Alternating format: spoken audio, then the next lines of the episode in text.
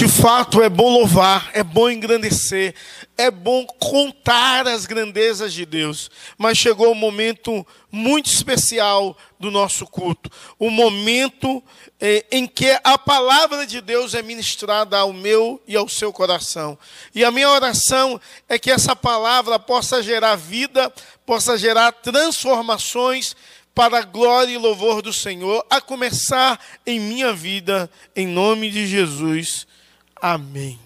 Então, eu quero convidá-los a abrir a palavra de Deus, ao ligar o seu celular, botar de modo avião, e, mas abrir o aplicativo da Bíblia, em 1 Pedro 2, do verso 11 ao verso 25. 1 Pedro 2, do verso 11 ao verso 25. Amém? Diz assim a palavra de Deus: Amados, peço a vocês, como peregrinos e forasteiros que são, que se abstenham das paixões carnais que fazem guerra contra a alma, tendo conduta exemplar no meio dos gentios, para que quando eles os acusem de malfeitores, observando as boas obras que vocês praticam, glorificam a Deus no dia da visitação. Por causa do Senhor, estejam sujeitos a toda instituição humana, quer seja o rei como soberano, quer seja as autoridades como enviadas por ele, tanto para castigo dos malfeitores, como para louvor do que praticam bem. Porque assim é a vontade de Deus que pela prática do bem vocês silenciem a ignorância dos insensatos. Como pessoas livres que são, não use a liberdade com desculpa para fazer o mal. Pelo contrário, viva como servos de Deus.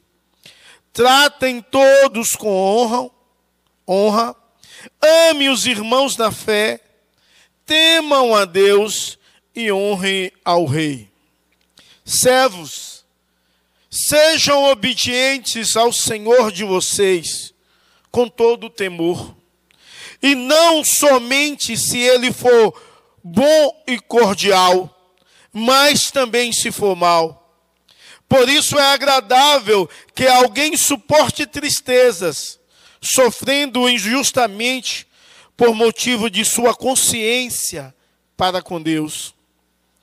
Pois que a glória há, se pecando e sendo castigados por isso, vocês o suponham, suportam com paciência.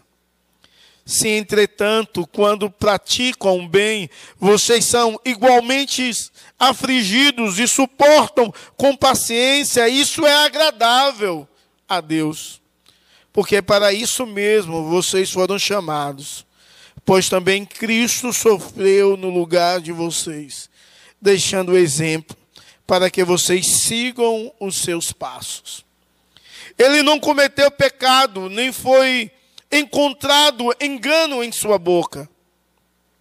Pois ele, quando insultado, não reivindicava com os insultos, quando maltratado, não fazia ameaças, mas se entregava àquele que julga retamente, carregando ele mesmo em seu corpo sobre o madeiro os nossos pecados, para que nós mortos para com os pecados vivamos para a justiça. Pelas feridas dele vocês foram sarados, porque vocês estavam desgarrados como ovelhas Agora, porém, se converteram ao pastor e bispo da alma de vocês.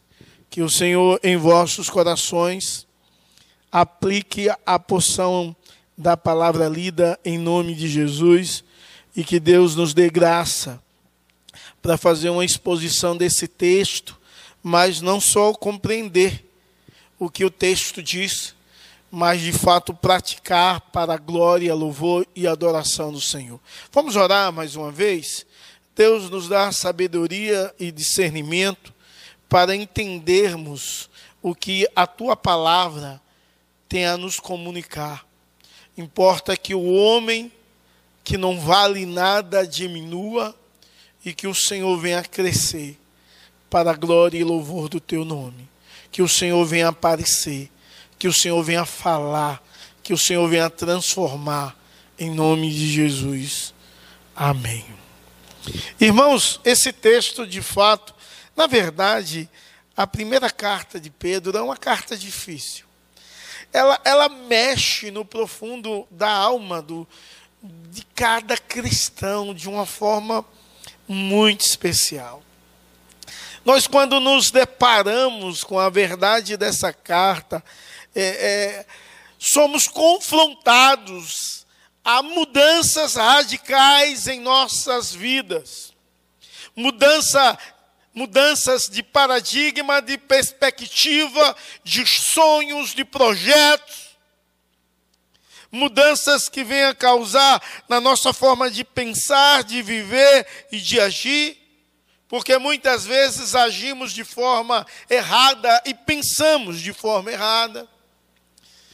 É interessante que no capítulo 2, o último sermão que ministramos, o apóstolo Pedro vai falar que nós somos nação santa, povo de propriedade exclusiva de Deus.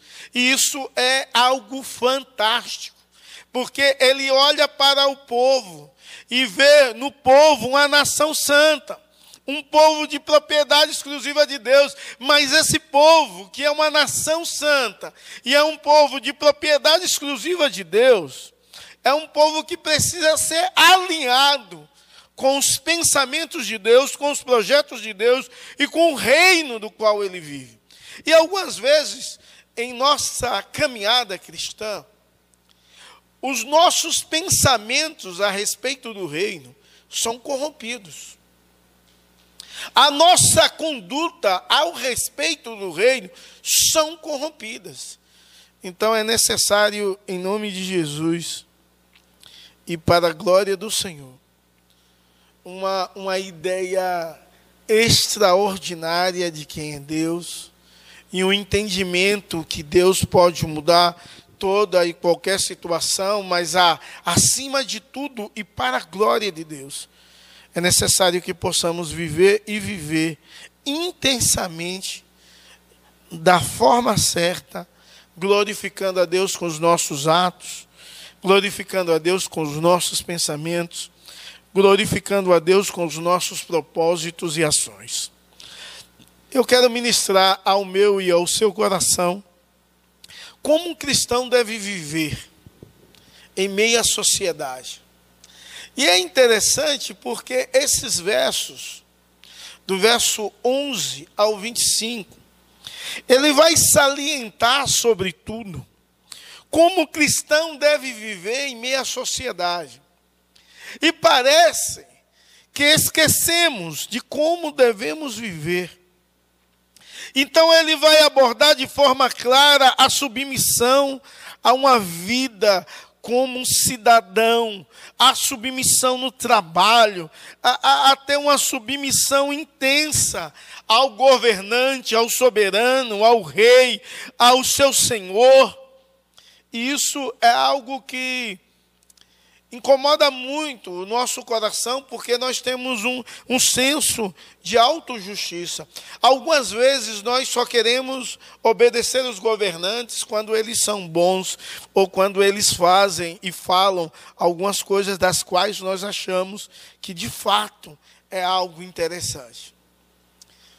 Porém, quando nós lemos esse texto, logo no verso 11, o, o, o apóstolo Pedro vai nos chamar de amados, ele salienta é, a ideia dos leitores primários, que Deus nos ama. Mas ele vai também falar de uma outra verdade, ele vai dizer que nós somos peregrinos, forasteiros. Depois ele diz que nós devemos abster-se das paixões carnais e devemos ter um bom testemunho. E isso devemos fazer por causa do Senhor. Devemos, por causa do Senhor, ser submissos a autoridades, mesmo como pessoas livres que somos, devemos viver em submissão. Precisamos viver em submissão por causa de, de nós mesmos, mesmo. Então Pedro encoraja os escravos, os aflitos, a, a seguirem o exemplo de Cristo porque Ele foi um exemplo de vida, Ele morreu em nosso lugar, Ele é o nosso pastor. Devemos, como cristão, deve viver em minha sociedade, devemos, em nome de Jesus, em primeiro lugar, devemos nos abster das concupiscências carnais.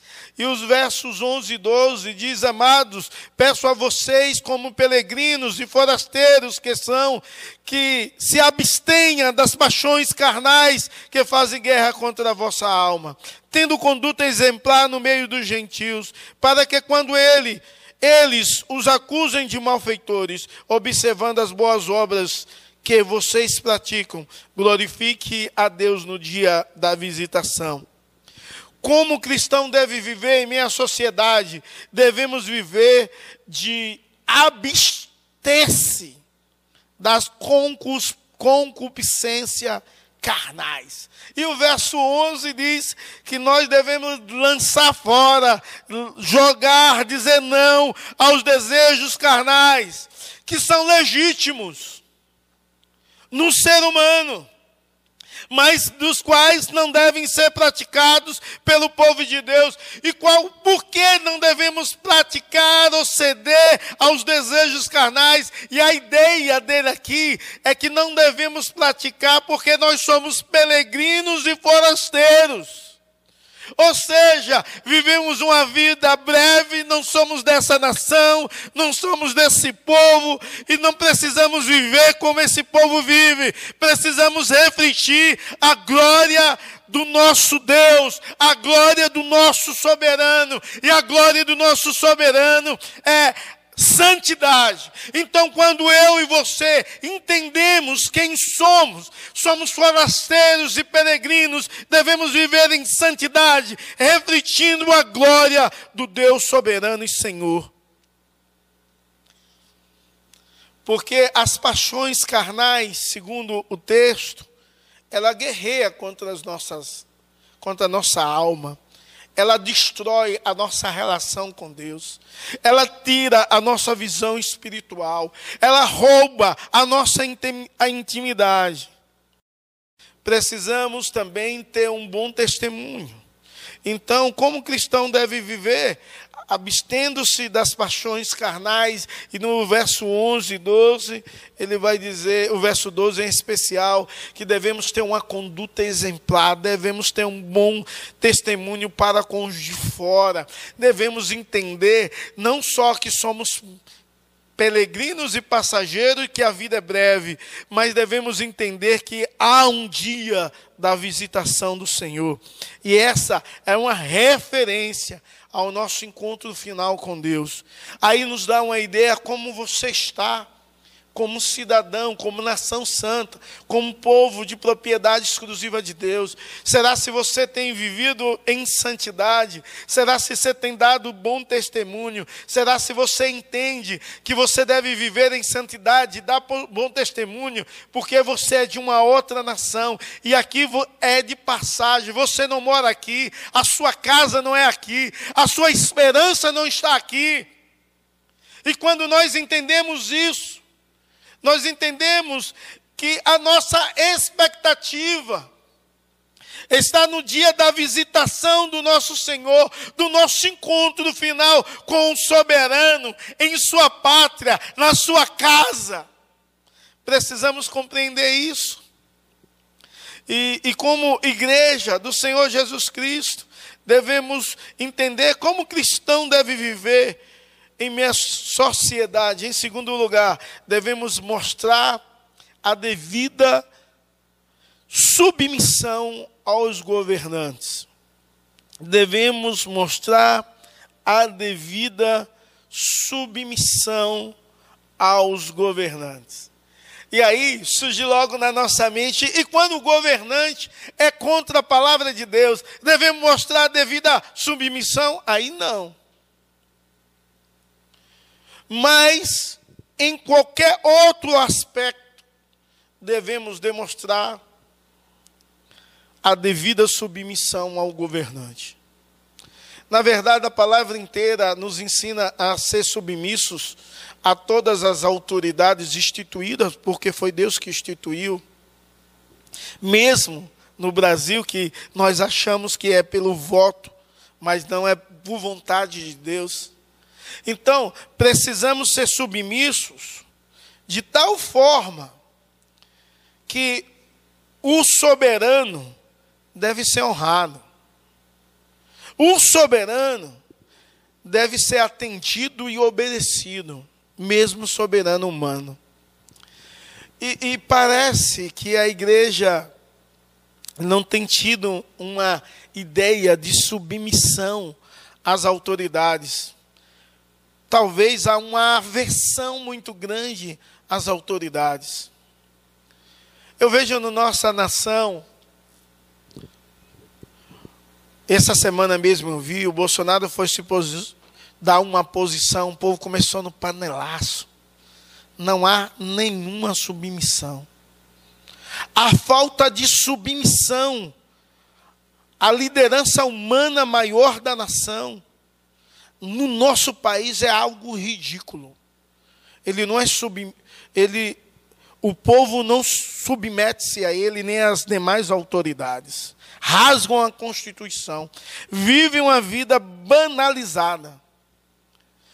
E se falar do governador, que é o outro extremo, o povo chama ele de calça apertada. O povo zoa do camarada. Em vez de ser submissos. E sem falar na igreja, agora que está passando um momento de lockdown. Tem igrejas que dizem assim: não vamos fechar, porque a palavra não pode deixar de ser anunciada. A palavra não é só anunciada de forma presencial.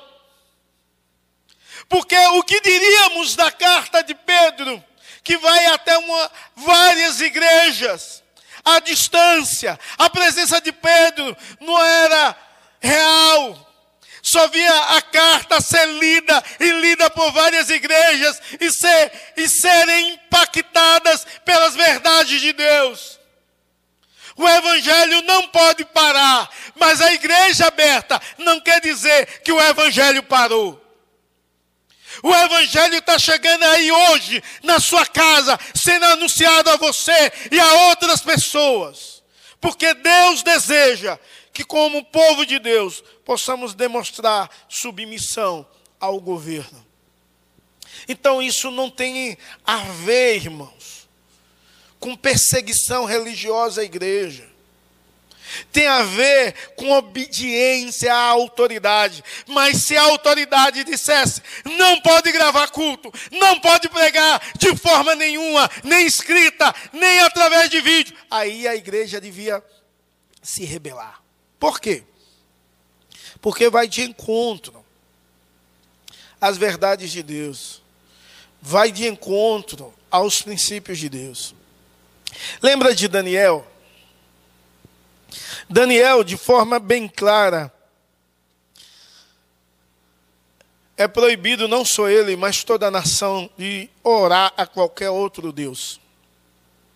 E ele ora três vezes.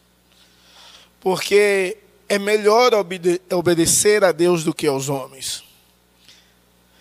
E nesse caso, ele não é um rebelde, ele é um homem de Deus devemos mostrar devida submissão aos governantes. E o versos 13 a 17, ele vai demonstrar que nós devemos ser sujeitos. Diz assim, verso 13: Por causa do Senhor, estejam sujeitos a toda a instituição humana, quer seja rei como soberano, quer seja as autoridades com, por eles enviada e é interessante que você tem de ser submisso ao rei, ao soberano e a quem ele vinhar. O verso 15 diz: Porque assim é vontade de Deus, que pela prática do bem vocês silenciem a ignorância dos insensatos. Verso 16. Como pessoas livres que são. Não use a liberdade com desculpa para fazer o mal. Pelo contrário, vivam como servos de Deus. Trate todos com honra. Ame aos irmãos na fé. Tema a Deus e honre ao rei. Ou seja, devemos submeter-se a todas as ordenanças, todas as autoridades humanas, e devemos fazer isso pelo amor do Senhor. Mesmo aqueles que são enviados, precisamos fazer por amor de, do Senhor. E quando nós fazemos e obedecemos e demonstramos bom testemunho, faz com que silencie, silencie os tolos que falam mal do povo de Deus. E a igreja do Senhor de, do Senhor Jesus Cristo não deve usar a liberdade com libertinagem, deve usar a liberdade de forma correta e para a glória de Deus e para o louvor do Senhor. O verso 17 é fantástico, que diz assim: trate todos com honra, ou seja, honre todas as pessoas, ame os irmãos, ou seja, viva um amor fraternal temam a Deus, respeite a Deus, reverencie tão somente a Deus, se proste tão somente a Deus. Mas aí ele termina dizendo honra ao rei. Ou seja, há uma preocupação de Pedro com as autoridades. Agora, é necessário lembrar que o povo está sendo perseguido por Nero. Muita gente está sendo morta, muita gente está sendo lançada às feras no Coliseu. Muita gente está sendo presas, tirando tudo que elas têm. Na verdade, o tirano, o rei é um rei tirano, o rei é um rei mau. O rei é um homem violento, sanguinário, terrível, imoral, mentiroso, maldoso.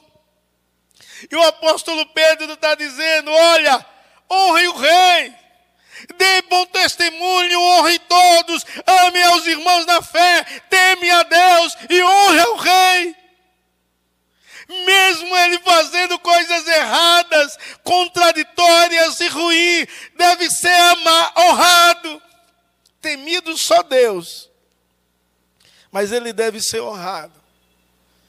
Como igreja, algumas vezes a nossa conduta em relação ao soberano humano é ridícula é contraditória aos princípios de Deus, nós não sofremos e nem passamos perseguições como esse povo estava vivendo, sofrendo e passando, mas o apóstolo Pedro incentiva a uma vida de amor um com o outro, de honra a todos, de temor a Deus e de honrar ao rei como, como, como cristão deve viver em meia sociedade, devemos mostrar devida submissão aos nossos empregadores. E os versos 18 e 20 vai falar relacionado a patrão e empregado.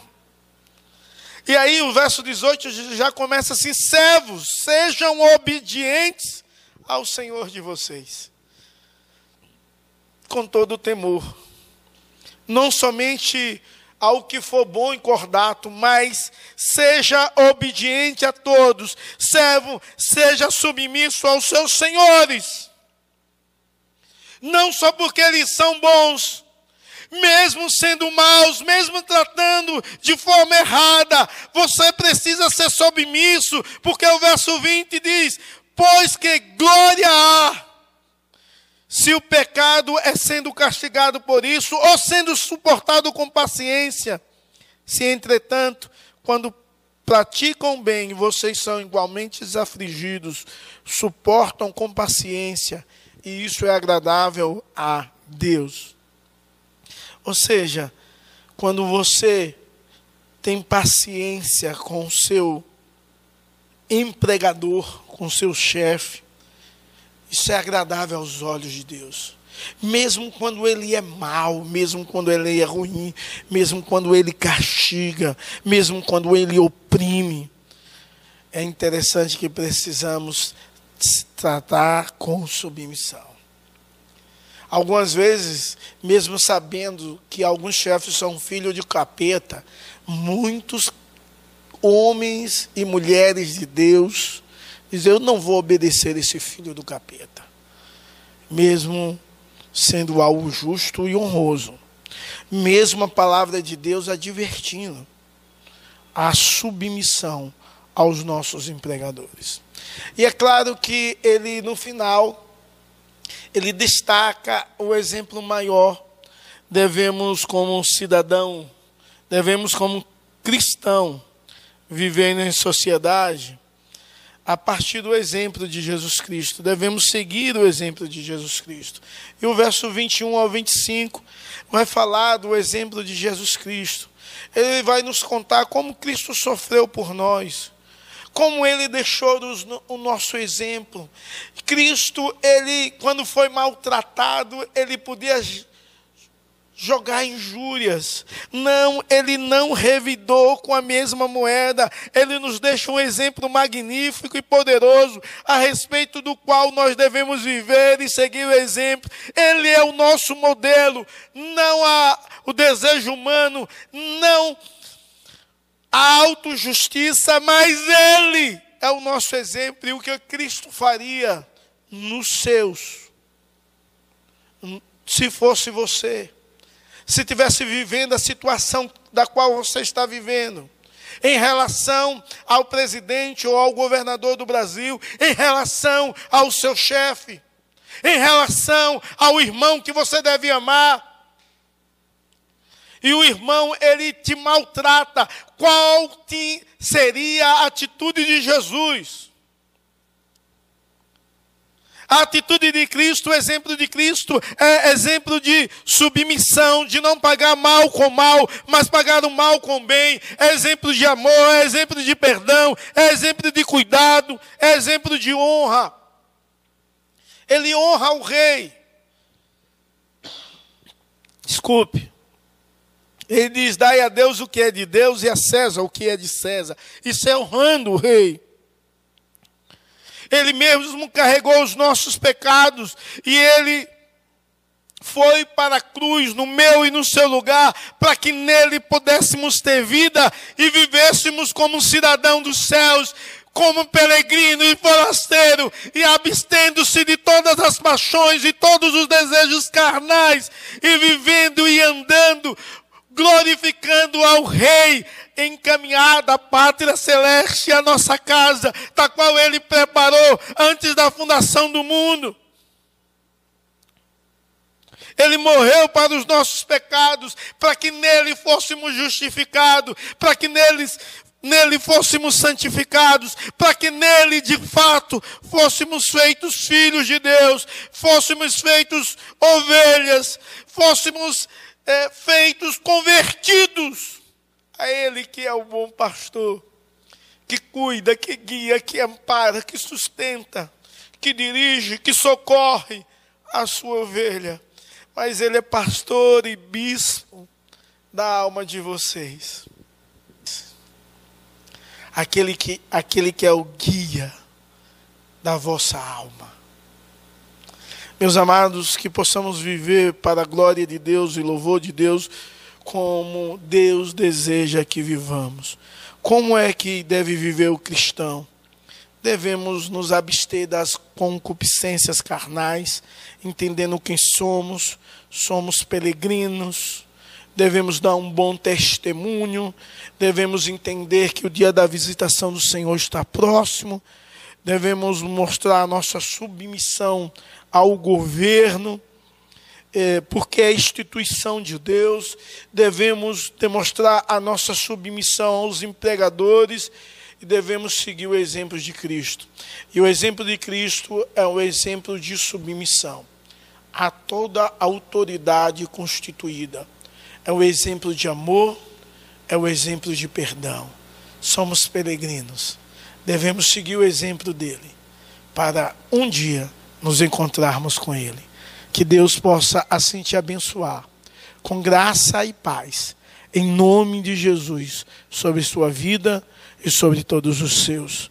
Que possamos viver em sociedade, em uma nação da qual nós não pertencemos ou temos dupla cidadania, honrando o Rei, honrando todas as autoridades, temendo Deus, amando os irmãos e honrando a todos, em nome de Jesus. Deus te abençoe. Vamos orar. Deus tem misericórdia porque muitas vezes somos movidos por desejos carnais em meio à injustiça dos nossos governantes, em meio ao descaso da política brasileira, em meio ao sistema de saúde que nós temos, em meio à educação é, má no geral que nossos filhos têm.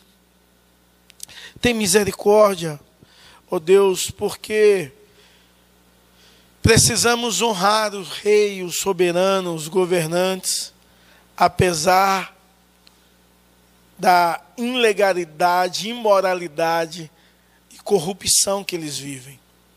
Mas eles vivem isso porque é muito comum o coração do homem estar corrompido, que o Senhor possa alcançá-los, o Senhor possa transformá-los, e que possamos, independente de serem bons ou maus, possamos honrar, orar, em nome de Jesus e entender que essa autoridade o Senhor confiou. Que em nome de Jesus a tua poderosa mão, poder e direção, condução possa ser sobre as nossas vidas.